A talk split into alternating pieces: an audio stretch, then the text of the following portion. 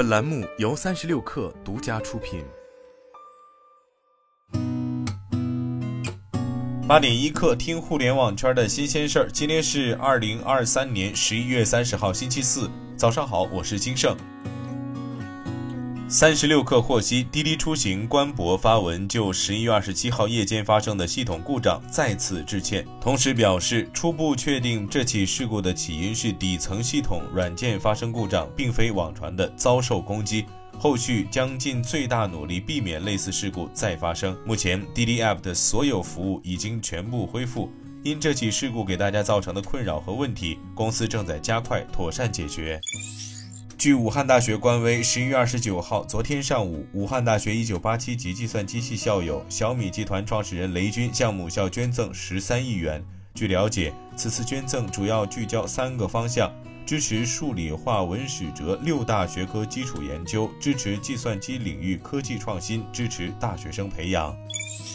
据新浪科技报道，昨天上午，吉利控股与蔚来就换电业务签署战略合作协议。网络上流传的消息显示，双方十一月二十九号在杭州举行战略合作签约协议。这也是继长安汽车之后第二家与蔚来就换电业务签署战略合作协议的品牌。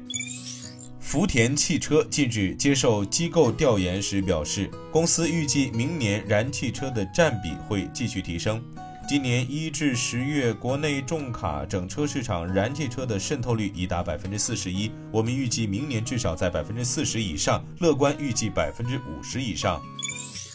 据界面新闻报道，昨天消息，巴克莱告诉员工，为了降低成本和提高回报，数百个后台工作岗位有被裁减的风险。根据工会 Unite 的声明，巴克莱周二通知 Barclays Execution Services 的员工，称有可能在该子公司裁员九百人。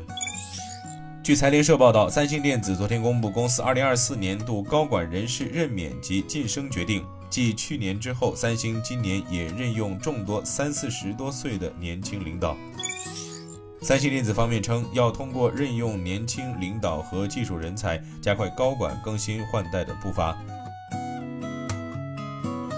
欢迎大家关注公众号“职场 bonus 职场 b o n u s”，回复进群即可加入三十六课职场社群，求职招聘，结交更多同频的朋友，等你来。今天咱们先聊到这儿，我是金盛八点一刻，咱们明天见。